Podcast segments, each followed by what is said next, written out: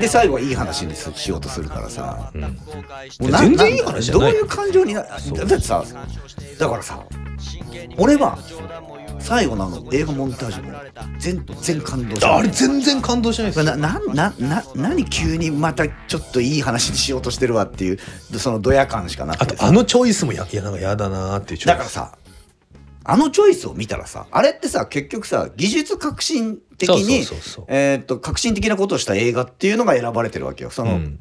変換し映画の変換っていうか、うん。なんだけどそのうんといい、えー映画としていい映画を選ってるというよりは技術革新で、えーそこからガラッと映画っていうものが変わってったっていう映画のを選んでってるわけで、で、えーだから今回の「サイレントからトーキーに変わったっていうその、えーと映画的な転換期、うんうん。っていうものが今今後もいありますよっていうのが描かれてる、うん。あの選ばれてるだけで。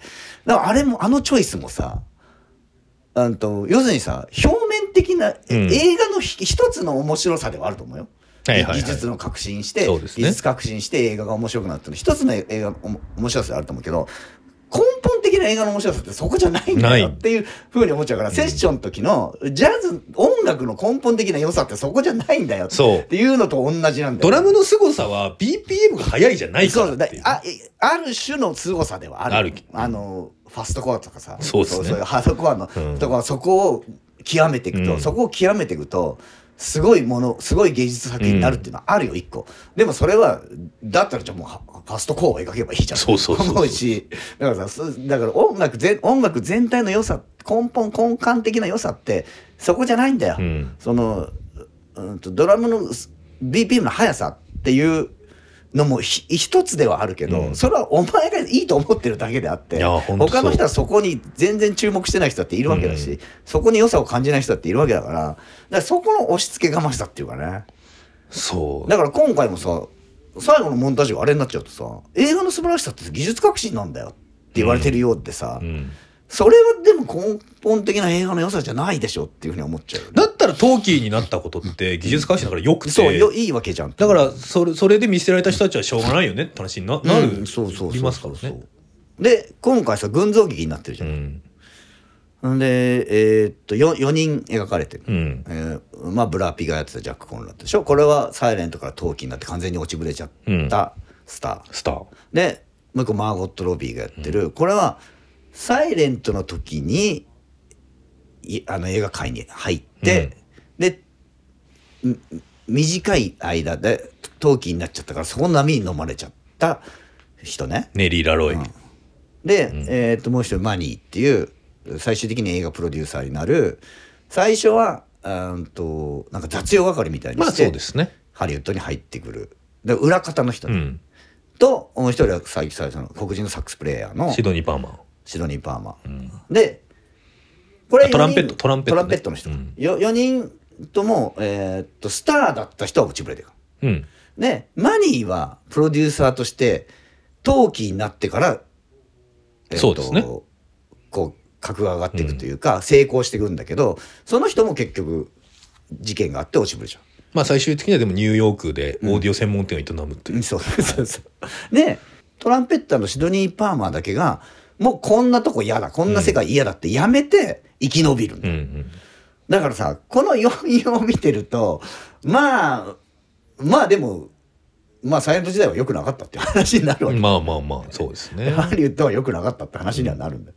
なんだけど、結局辞めた人も成功はしてないから。そうそうそうだからこれ何が、でさ、陶器になってからさ、スターになってった人だっているわけだし。もちろんえ映画がそう発展することによってあの成功してってる人もいるうん。でそっちは一切描かれないの、うん。だからやっぱりこうなってくると古き良きで終わっちゃってる感じがすごいするよね。そうですね。だからやっぱどう考えても、あんなむちゃくちゃやってる時代よりは今の方がいいわけですよ。そうですよ。だってそれは映画撮ってる時で人が死ぬよりはいいですよ。いいですから。いいですよ。あさっき私があれじゃないです。かこの映画はこの3つの、あはい。あの解雇があってうんうんうん。っていう話のちょっと続きをさせてもらうと、だそのまずは20年代でしょ、であとはその、私が育ってきた bad taste の時代っていうものをもう懐古してるわけじゃないですか。はいはいはい90年代懐古かなこれは。90年代懐古がある、これはタランティーノ映画へのオマージュにそうそうそうそう。とゲロとか、うん。ビーバスアンドあバットヘッドバットヘッドみたいなああいう、でジャッカス？はいジャッカス的なね。的な、うんうん。俺だってそれ知ってるから、イキリがまず悪趣味ね。悪趣味的なやつね。で俺ちょっと嫌だ俺さらに嫌だなと思ったのが、その最後にマニーが映画を見るシーンうん。が1950年代。はいはい。も最後出てくるわけですよね。で1950年代でいろいろあった狂乱のうん。20年代、30年代が終わり、ハリウッドとは距離を置いたけども、うんうん。家庭を持って、うん。でそこで1952年の映画館で「雨に歌えば」を見たらいろんなことを思い出して 涙を流す。あれ？要するにさ自分がやってたようなことが映画になってるっていうことでしょ？そうそうそうそうだからえあのんマニーがずっと言ってた長い大きい流れの中の一部になりたいっていうものになったっていうことでしょ、そう。で、そのシーンで涙を流すマニーで、観客席にカメラをが動いていくと、白人のティーンネイジャーもいれば、うんうん。黒人の夫婦もいるし、うんアジアンの人もいる、うんうん。そして、えーラティーノ、まあ、マニー自体がメキシコ生まれですから、うんうん。ラティーノも人いる、人もいる。映画って本当にインターナショナルで誰が見ても素晴らしいものですねって言ってるけど、1950年代ってまだ、まあ確かに。アメリカバリバリ差別がある時で、確かにそう。公民権運動の前だから。で、しかも今だってね、インザハイツとかの映画見れば、うん。差別はよ、うんもうよりひうんひどくなってますはいみたいな時に、映画って本当に平和で素晴ら映画を見ればそこに国境ありませんねみたいな。はあ？っていうその何考えてんだこいつっていうの確かに思うよおね。前ゲットアウト見たのかっていう。そう、ゲットアウト見たのかだし、えー HBO で作られて、まあ、UNEXT で見れる、えーウォッチメンのうん。ドラマ版とかは、まあ、あれはもうもっとさらに、えー映画を見てたら、その、ひどい黒人差別の暴動が起きて、あの、え映画を見てる黒人たちが映画館で、こう、なぶり殺しに遭いそうになるっていう。うんで、街が、映画館が出たら街が焼かれてたっていうシーンを描いたりすする中で、あんななんか、まあ、1952年とはいえ、映画館はぜ全ての人種の人がにこやかに見てますっていうのは、あの後でブラックエクスプレジテーションとか出てきてさでその後はタランティーノが描いてんのよ。そうそうそう。ちゃんと。だからそういうところも見てますよっていうのが入ってるからタランティーノの映画には、うん。だからまあさあそのタランティーノの思いでうん。現実を改変してもうん。納得いくわけですそこに。映画の流れとかそうそうそう。そその現実の社会の流れみたいのが入ってるから、えあの納得いくんだけど今回のはそういうの全部無視して俺が見聞きしてたすごいハリウッドみたいなことだよ。だから本当セッションと一緒だよ。あの、1920年代、30年代ハリウッドの、あの、むちゃくちゃ嫌な、汚くて不道徳な描写がありなのは、うんありっていうか、ありとするならば、その根拠って昔のことだから、ん。こういうことがあったと私は聞いていますかうんらっていうことで、うん。あれを描いても、まあ、いい、いいっていうか、よくはないっていうか、全部滑ってんだけど、うん。いいとすれば、1950年代もちゃんと描写しないと意味ないんです確かにそうだ。ただ全部、じゃあさっき鹿島さんが言ったのが、お俺が思ったハリウッドっていう。だけだから、なんかあれそうなのいうことは、だって、1950年代って南部とかだったらもしかしたら白人専用の映画館とかありますよ。うんうんうん。だってまだ、あのバスに、白人専用のバスに黒人の子が乗ってきてっていう抗議活動の前だから、多分1952年って。多分、ちょっとそこら辺は、すいません、違ったら申し訳ないけど、でも、だから要は、ね、えーキング牧師とか出てくる前ですからね、1952年っていうのは。そこでなんかそのバリバリ差別はある時代バリバリ差別がある時代に、なんかあんな雨に歌えばを見て全員がユニバーサルに、いや、わっはは楽しいね。では絶対にないん絶ですよ。対ないね。そう。うん。確かにな。そうなっちゃうよね、あの描き方だとね。いやなんかその本当にそのチャゼルの、なんだろうね。ちょっと入れるね。ちょっと入れて全部失敗するってちょっというか。浅はかな浅はかな社会性入れるよね。いや、俺これどうさそれだったらさ俺俺セッションの時も言ったけど、うん。だったら最後にさ映画っていいもんですね。でも入れなきゃいいんだよ。入れなきゃいい。だってそしたらさありだと思うよ俺俺はこんなめちゃくちゃなハリウッドっていうものがあったっていう事実を俺はここに描写したいんだ。うん、あ、そう全然あり。それは全然ありだと思うんだよ。最後に、だから映画って素晴らしいですねに落とすからいけないのよ。だ思ってないのにね。うん、そうそうそうそう思。ってないのに。だから最後に映画ってクソだぜ、いまだにクソだぜっていうそううそうしてくれればうん、すげえってなるんだよ。うん。セッションだって、だったら音楽なんてクソじゃん。こんな音楽なんてクソじゃんって。俺はこういう、こういう現実を見てきたんだ。うんだから音楽はクソだと思う。うん。でも俺は音楽を愛してるから、うん違う形で音楽を表現したいとかだったらわかる。うん。でもさ、なんかさ、俺、こんな風な扱い受けたから音楽ってクソなんじゃないの？くらいの感じのさ、そうそうそうそう。なんかいじけた感じいじけやがった、あの野郎、マジで。なんかまあでも、いやだからなんかその、いや俺めっちゃ音楽とか映画とかバカにしてっけど、でも俺の手にかかればよ、みんな感動すんだわ、ぐらいの。だから本当感動したら負けだよ。負けだよ、あんなの。何感動してんだ。頑張れか客いや、バカにされてるぞ、チャゼルに。だから、うん俺は、もう一歩ちょっと踏み込んで、うんチャゼルの気持ちに踏み込んで、うんこれはもしかしたら、チャゼル的な愛情表現なのかもしれないと思いや、それがダメだって言われてるってことう。です、そうそうそうそう。だから、まあ、でもしょうがないじゃんそういう愛情表現しかできない人。だからカウンセリングに通ってほしい、チャゼルには。うん。だってだから、俺あれでしょ？雑、雑さで親愛さを表す人でしょ？うん、そうね。一番ダメですよ。そうなのよ。だからそうそう、本当 DV とかと同じことに DV なと一緒っちゃうから。。ぶん殴った後にキスしてるのと一緒だそうそうそうそうそう。でもお前がいないとダメなんだよ、だよみたいなことでしょ？最悪だ。DV 監督。お前がさ、下品でさ、醜悪でさ、バカなんだよ、みたいなやつはよ。モラハラだ。言って、起きながら最後に、でも好きっていう。なんだよ、その盗作した世界。。ただし、その盗作をね、まあ、さっきも言いましたけど、もてはやした時期もありました。でもさ、でも好きはなかったと思うんだよね。例えば90年代の悪趣味、路悪的なものとか、バッドテイストのものって、うんえっと、でも好きっていう表現はなくて、ないのか。えっと、ぶん殴る、思いっきりぶん殴る思いっきりこそが愛だみたいな。女ぶんぶん殴って、えっ、と、お前はなんかバカなんだよ、主役なんだよっていう、でもその醜悪さが好きな俺っていうこと。あそうか。だから俺俺も醜悪。そう、自己愛な。自己愛で、で、自己愛だけで映画作ってますだから、んとか音楽作ってますだから、だからすごいちっちゃい、なななるほどうん一部の好きな人だけがそれを認めるってはいう、うだからそんなに、えっと、問題問題は問題だけど、うんうんうんそんなにいあの世間的に問題にならなかったの。その、み見つけられるぐらい、ぐらい大きくないってことですそうそうそうそう。で、一部の好きな人が分かる分かる、その気持ち分かるっていはいはいはいはいうことだったのうんうんで、この規模で、この制作費でう、んそれやっちゃってたら、確かに最後に、でも映画って素晴らしいでしょ入れないと、もう公開すらできないと思うけど。そうですね。だから、だからそこがおかしくなっちゃってんだよ。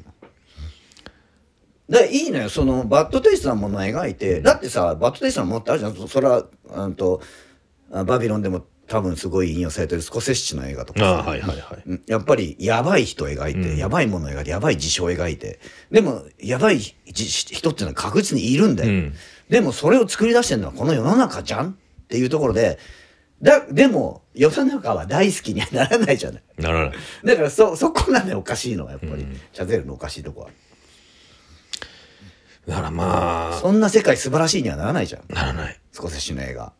ちょっと正直もう、なんか、チャゼルの次の映画とは別に見なくていいかなっていう気持ちにはなってます。確かにな変わんないからな。変わんないから。だし、その、その破綻が魅力とかじゃないし、うん。破綻が普通に有害だから、だし嫌な気持ちになるんで。そうなんだよね。俺でもね、今回ね、うんその、醜悪表現、汚い表現、バッドテイストな表現は、今までチャゼルが、えー直接的に描いてこなかった。だからさ、これさ、ま全部の映画そうなんだけど、うんえーっと、まあ、セッションの時もララの時も、うん。うんとジャズとか映画に対するあ愛情を描いてきてるって言われてるけど違うんだよあれ自分なんだよ、うんうんうん。チャゼル自身のことを描いてる、うんうん。だから今まではだってチャゼル映画ってさ人間の描きってものすごいグロテスクだったじゃん。グロテスク。グロ過剰でグロテスクじゃん人間の描き俺本当に人間のこと好きじゃないんだなって。そうだから人間が好きじゃないのチャゼルは、うん好きじゃない。でプラス芸術にはすごい思春期的な憧れとかを持ってるじゃない。うん。でそそのバランスで描かれてるからだから今まではでも直接的なグロ表現はなかっうん。たあのーフレッじゃあ教チャー授の教授が暴力？暴力的っていうぐらいだ。よ、でも今回はチャゼルは自分のことを描いて自分の醜悪さをものすげえさらけ出したなと思ってそこはね俺今までの映画の中で一番いいの。でもさらけ出したっていうかそうなのよ。なんか、そこはね俺できんだぞの方のドヤ顔が見えちゃそううななの。でそこは最初のゾウのシーンで俺は顕著だなと思ったんだけそうそうどゾウがうんこしてそのうんこかぶるけど、ん。主人公のマニーはかぶらない。被らない。あれでああそういう映画かと思った思った本当に。わ本当わかる。自分自分では汚いとこ行かないんだなと。でその後に警官に止められるじゃないですか、うん。あのところでもううんこなんか知んないけどとと取ってんですよね。あのもう一人のそのうんこかぶっちゃった人も、道中にシャワーとかあるわけないなんかななんなんこれ。なんなんそのためだけのうんこ。そううんこかぶるためうんだけのうんこ、なんでなんでそれと思って。悪趣味でしょ？っていうね。悪趣味だろう？だよ本当に。あのーあとなんて言うんですか？その最後に、うん。ギャングに追い詰められたマニュエルが、ん。命乞いしてしょんべん漏らすんですよ、うんうんあれもだから要はマニュエルと自分を重ね合わせてるっていうよりは、うんうんただひどい目に合わせたいっていう。あああいうさ、ああいう人があなんかそそういううんとじ日常とかさ、じうん。平常な時から一歩超えちゃった表現ってすすごい浅はかじゃない？浅はか。チャゼル。あのさ、マーゴット・ロビーがすごい演技をするっていううののエピソードもさ。涙がいっぱい出る。自由自在に流せた、あんなエピソード死ぬほど聞いてんじゃん。死ぬほど聞くし演技のうまいって涙が出るとかない。ない。そうだからそういうさなんかさ誰でも知ってるエピソードをささもすごいだろっていうふうに見せられてもなーって感じしちゃうんだよね。あれね。あとチャゼルにとって芸術って、あの名誉欲とか金銭欲のことなんだって思うんですよね。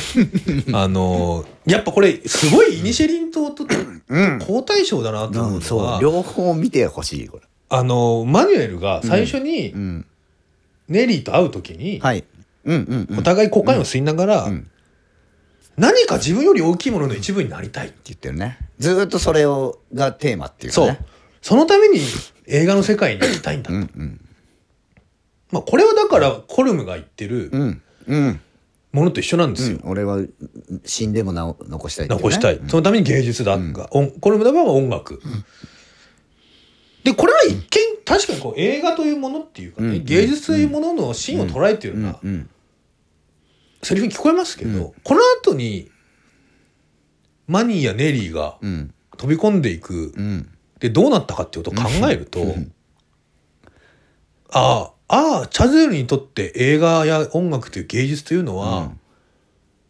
ただの自己実現の道具であって、これだ要は資本主義的なものなんですよね。うんお金を稼ぎ、資本主義ってにとってのお金っていうものも、これは自分より大きいものの一部な、になるために自分を数値化して、ん。どんどんお金を増やしていくことによって自分がどんどん大きくなっていく。自分というものを肥大化させていって社会と接続するのは資本主義だとすると、それなんですよね。その、このマニーとネリーが言ってる自分より大きいものっていうのは、えーお金を稼いで人に認められたりするっていうことそれさだからささ言い方変えたらさ長いものに巻かれたいって言ってるんだそうそうままさにそのさその俺もその主張にはすごいなんか違和感があってさ、自分がすいいと思ってるものを作りたい。それを世に出したいじゃないんだよね。うん、ない。それは、コルムはそうじゃないですか。うん、そうこれうまそうなんだただいい曲を書いて、うん。ある種歴史とかのものの一部として自分のくさびを打ちたい。だからさそれってさえっ、と大きな流れの一部になるんじゃなくて、大きな流れをそこで変えたいってことじゃん。変えたいとか、まあそういう参加するってことですよね。うん参加するっていうか、その、自分もまたそこのその一部になりたい一部、うん。一部っていうかなんていうのかな。その、誰に認められるとかじゃないんですよ。うんうん。で、自分が思っている歴史のうん。流れうん。の一員として自分加わるってことだから、それって人に認められるってことじゃないんですよ。確かにな、そこが俺確かにチャゼルが言ってることにずっとうなずけないとこの一員かも。うん。俺はその気持ちはないんだよな全然。どっちかといえば今までのその大きな流れにはなかったものを作りたいとか。そうそうそう。そっちの方が強いからだからげ芸術ってそういうもんだと思うそから。う。セッションだって、フレッチャー教授ぶん殴って自分でドラムやればいいんそうですよ。なの。やめてやめりゃいいんだよあんなのや嫌なかそう。なんか。ララランドだって別に自分がす昔のジャズが好きだってそれやりゃいいんだよ。そうそうそうそうそう。だしさまあね。だから自主映画作りゃいいんだよね。そう。だからそれだからあそっか。チャゼルにはその気持ちは全くないんだ。そうそのその考えはないんだね、うん。やっぱりメジャー志向だしそうだしチャゼルにとって音楽や映画って芸術っていうのは、長いものに巻かれるための道具でしかないから。長いものに巻かれるための道具であると同時に、でも大衆に認められるもんじゃないんだよ。確かに。ヘイリティズムだから、そうそうそうそう。だから大衆のことはバカにしてんだよそう。なんだけどさ広く世間一般に認められてるものが歴史になってるわけだから、うん。そこが盗作してんだな、うん。だからわけわかんなくなってんだろわけわかんないなるほどね。ちょっと分かってきたな。うん。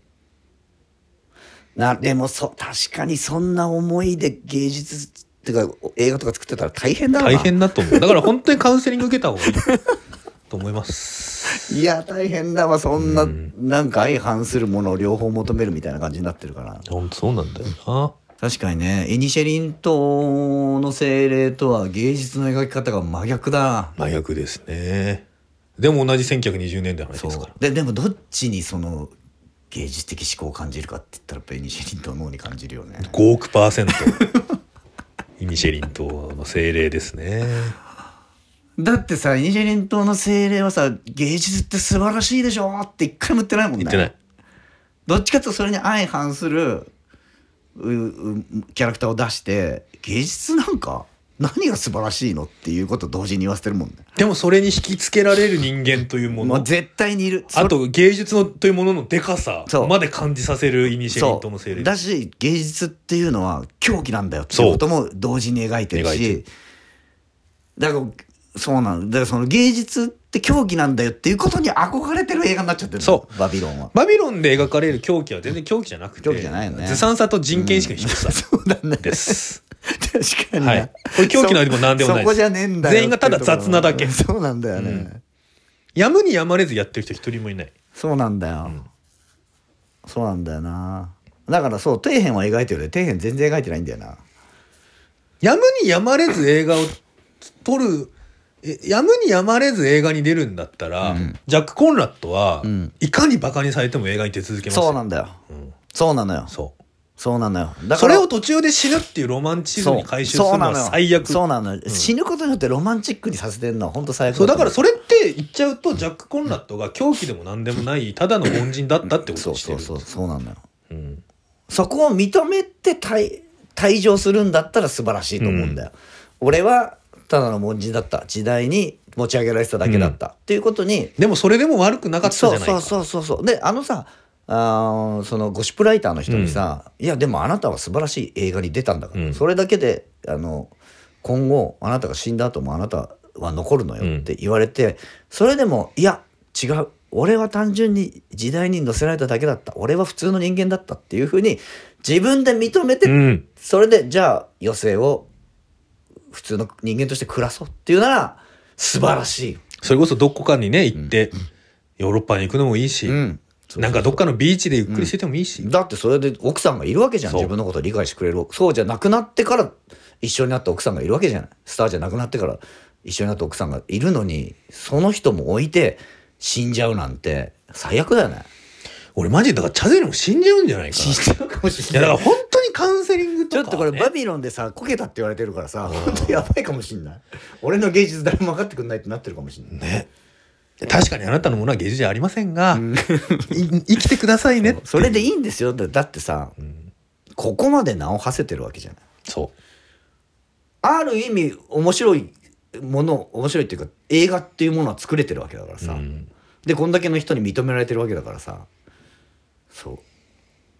まあそれでよしとしないからこういう映画を作ってるわけだけどさ。まあそうです まあ業だな一まあ。つのでも業を見せる人間の業を見せるっていうのは一つの映画のやり方ではあると思うけどやっぱそれはキャラクターに投影してくんないとね。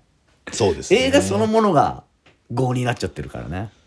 うんまあ単純にだからララランドとセッションをん持ち上げすぎっていうのはあると思うんですよ。だからうんそう。わ若くしてもこれでチャゼルが変になっちゃったとは思う。だから俺でもやっぱチャゼルはファーストマンは脚本違う人じゃないですか、うん俺ファースト、そのチャゼル会にも言ったと思うけど、あの脚本違う人の方が絶対いいんだよいなやいや絶対その方がいそいう。だってさ自分とは違う考えっていうのをさ、うん。をを演出して映像化することによってあうん。こういう考え方もあるなっていうことを、やっぱんんまあなんでいかないとっていうなんでこんな俺たち偉そうなの今回いやでもねそれがやっぱファーストマンはそのものすごい映画的な手腕でそうだよねす映画のか演出素晴らしさ語りの素晴らしさはあるから、いや本当にもチャゼルはもう脚本を今回さなんかつながりも下手なんだよねだってこれ話なんてないですもん。そう。であのそうなんだよね。つながってないからね全然ね。バッドテイストにしたい。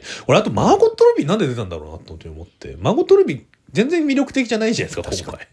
そうなのよ。マーゴット・ロビーは魅力的ですけどやっぱりその,、そのキャラクターネリー・ラロイというキャラクターが、あのー全然魅力的じゃなくてあれなんでかっていうとあのチャゼルがネリー・ラロイのことを人間だと思ってないからだからファム・ファタルじゃないですか。ファムファタルあね。のマニーにとって、うん。ネリー・ラロイっていう女優さんは本当にファム・ファタルなんだけど、だから要はもうだそれ自体がそのファム・ファタルなんてものはないんだっていうのを、まあ、深田浩二もやってるし、はい。まあ、世界中の監督がやってるところで、こんなにがっつりファム・ファタルにして最終的には結婚するって言ったのにどっか行っちゃいましたねっていうなんか本当に人間だと思ってないよなっていう。饒舌ですね。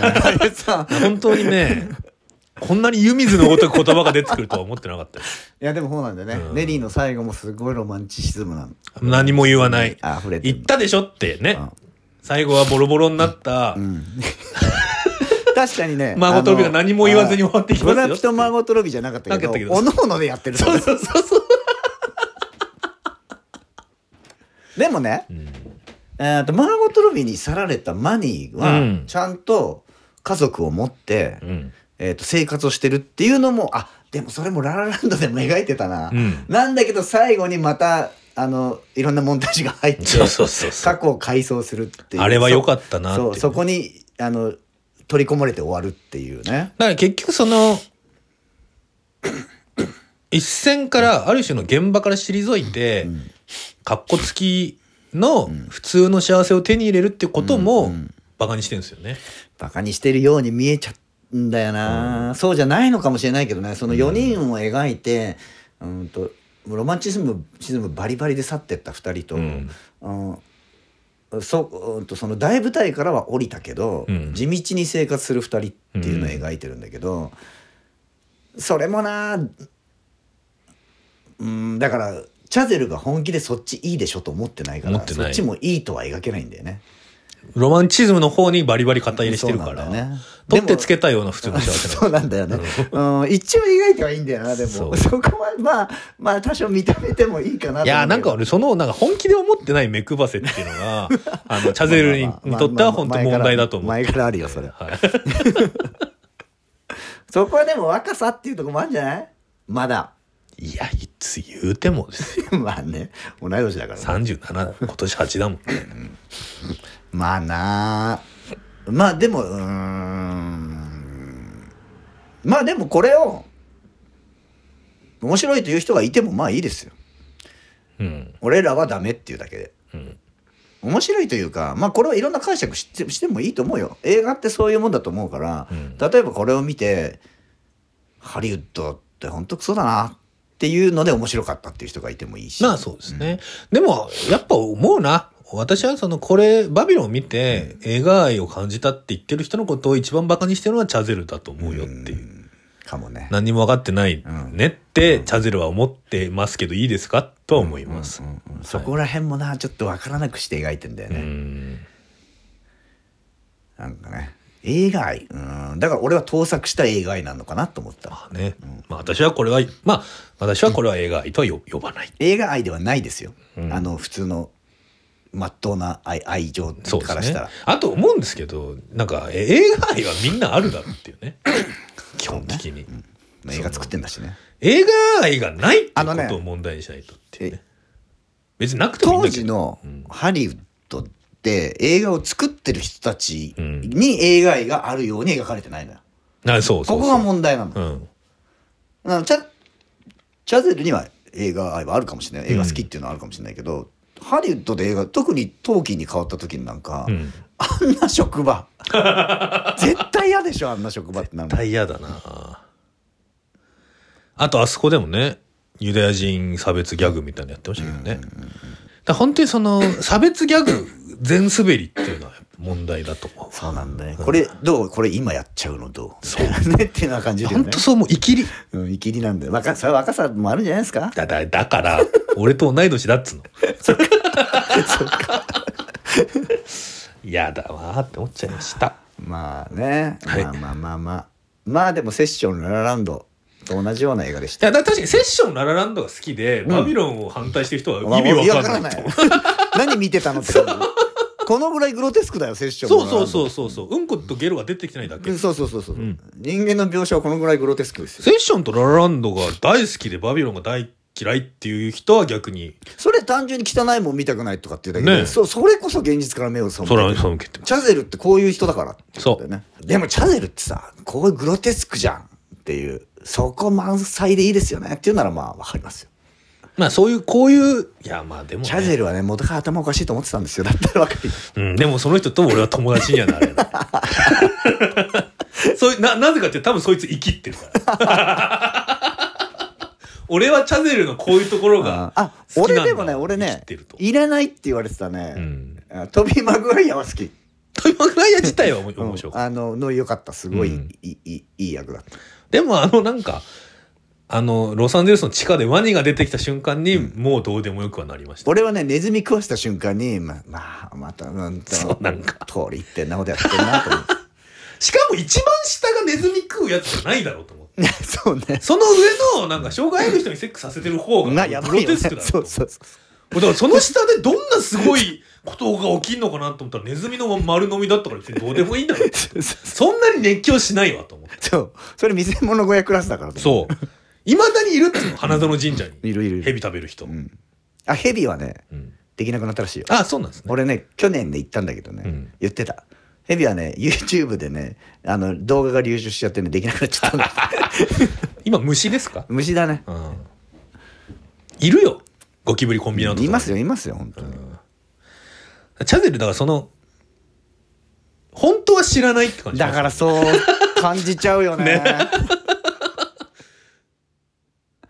好きで憧れてんのかもしれないけど、うん。本当のこと知らないでしょって感じはしちゃうよね。俺も俺あるよマリファナやったことみたいな。そそういう感じ。はい。そう思うと可愛いところまあもあるな、可愛いとこありますよ。一回グッドマン来なよってね。酒でも飲もうチャゼルっていう気持ちには。そうだ。あだからさそうあのさあのーやばいバンドの昔の昭和にいたやばいバンドのはいはいはい。伝説だけ聞いてて、うん。今来た若いバンドが、うん。あとその裸になったりしょんべんしたり、はいはい。ゲロ吐いちゃったり。で怒られるやつね。で怒られちゃうのに似てる。似てる。で最後に呼ばれて「おいおい弁償だと全部」って言われてるのに似てる。似てますね。みんな弁償してるからねってえそうー、みたいな。あれがチャゼルだったんだなそうだな。っていうのに近い円盤ジャンボリーでねネストのガラス割っちゃって田口さんに怒られてた人が重なって見えます。チャゼルに。そうそうそうそう、はい。ってことです。はい。見に行かなくていいと思います。いや俺はね見に行って俺はでも結構3時間けちゃんと見れたからね。本当ですか？まあ別には、まあまあいいんじゃないですか。ということではい。次回は、はい。パク・チャヌク監督の最新作の「別れる決心」を。うんお届けしようと思います、パク・チャヌク監督なんていうのはバッドテイストかつ爽快なお嬢さんっていうね大傑作を撮ってますしね。うん。やっぱパク・チャヌク監督はえー、あなんだっけパラサイトの。ポンジュのポンジュノ。ポンジュノと違ってポンジュノはさ割と弱い人とかさうん、うん、底辺の人間を描くけど、うんうん。パク・チャヌク監督はアウトローを描くんだよ確かにそうですね。あの法外の人を描くんですよ確かに。そこがね素晴らしいと思う。親切なクムニャさんとかも本当に面白いですもんね。そうだね。で最後に絶対うん「えー、っていう終わり方をするっていう。でやっぱりねアウトローな人はね幸せにはならないからならない。みんな。そこもいいんだよな、うん。分かってる。面白いです。まだ見てないけど。はい。